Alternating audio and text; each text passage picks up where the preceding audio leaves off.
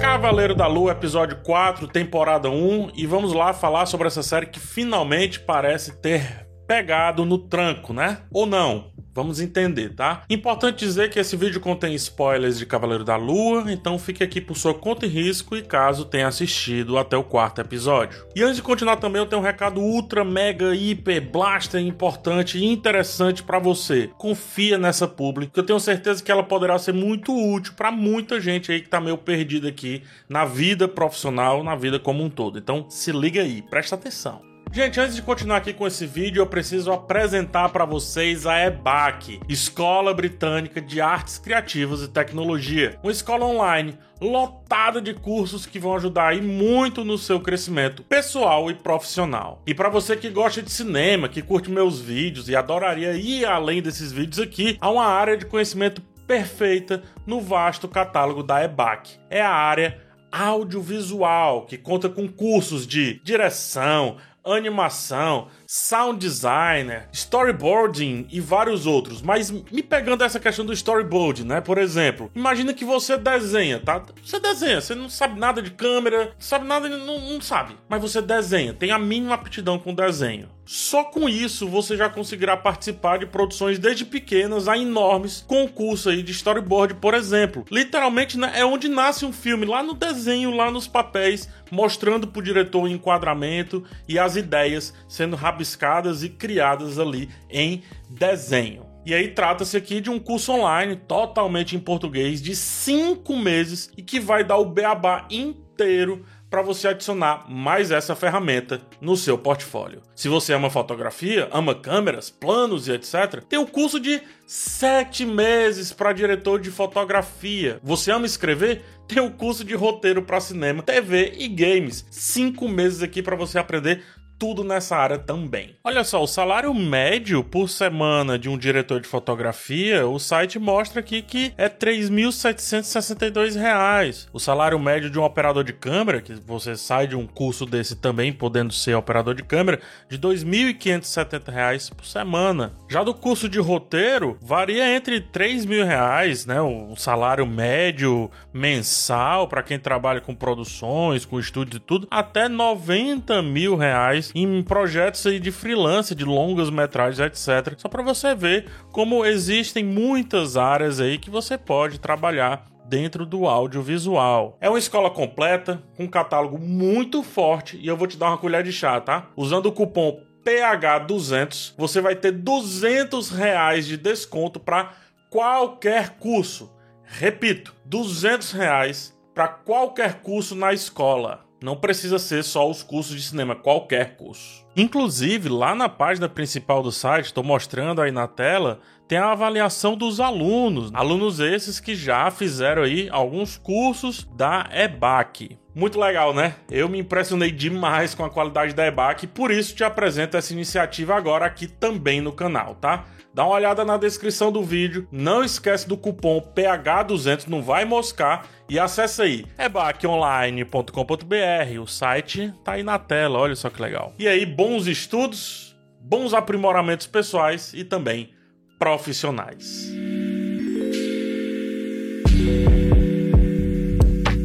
É isso, agora vamos falar de Cavaleiro da Lua, episódio 4, né? É, eu falei no, no, no, episódio passado, enquanto parecia um velho chato reclamando do episódio em questão, que seria ótimo se Cavaleiro da Lua abraçasse a aventura dos filmes de arqueologia barra calça ao tesouro, como Indiana Jones, Tomb Raider, por exemplo, e tantos outros, né? Aconteceu isso nesse quarto episódio da série e, apesar de ter sido feito de uma maneira boba, como quem realmente está tocando nesse tipo de assunto pela primeira vez, o final, que nada tem a ver com essa situação, compensou esses 90% de episódio que seguiu sempre no mesmo estilo, vai, o estilo de apresentar o que acontecia em tela da maneira mais literal possível. Começamos com o aprisionamento de Khonshu, quando também aproveitaram para mostrar que existem vários outros deuses aprisionados.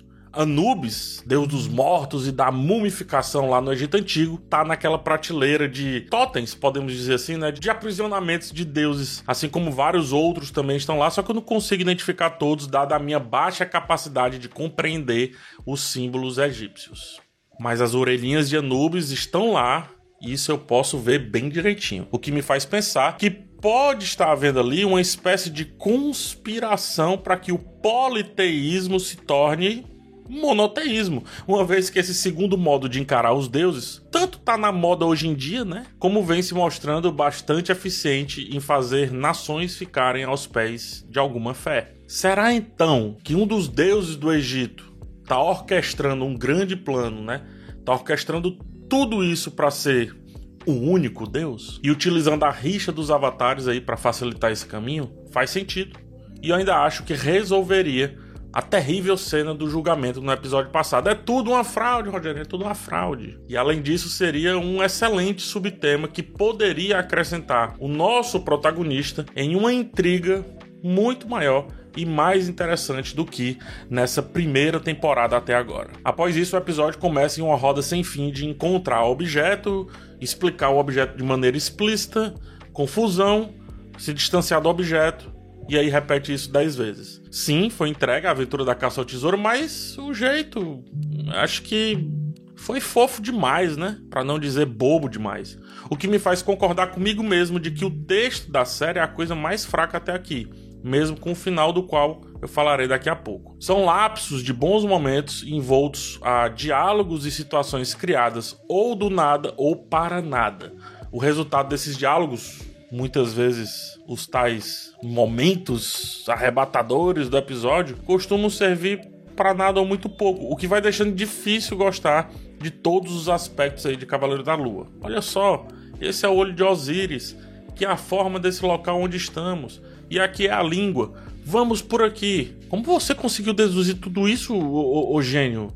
Não sobre o olho de Osiris em si, isso daí beleza. Mas que o local tem aquela forma, cara, é tipo um superpoder assim, a, a, a do super arquiteto, o super construtor, alguma coisa assim, não é possível. Muito curioso.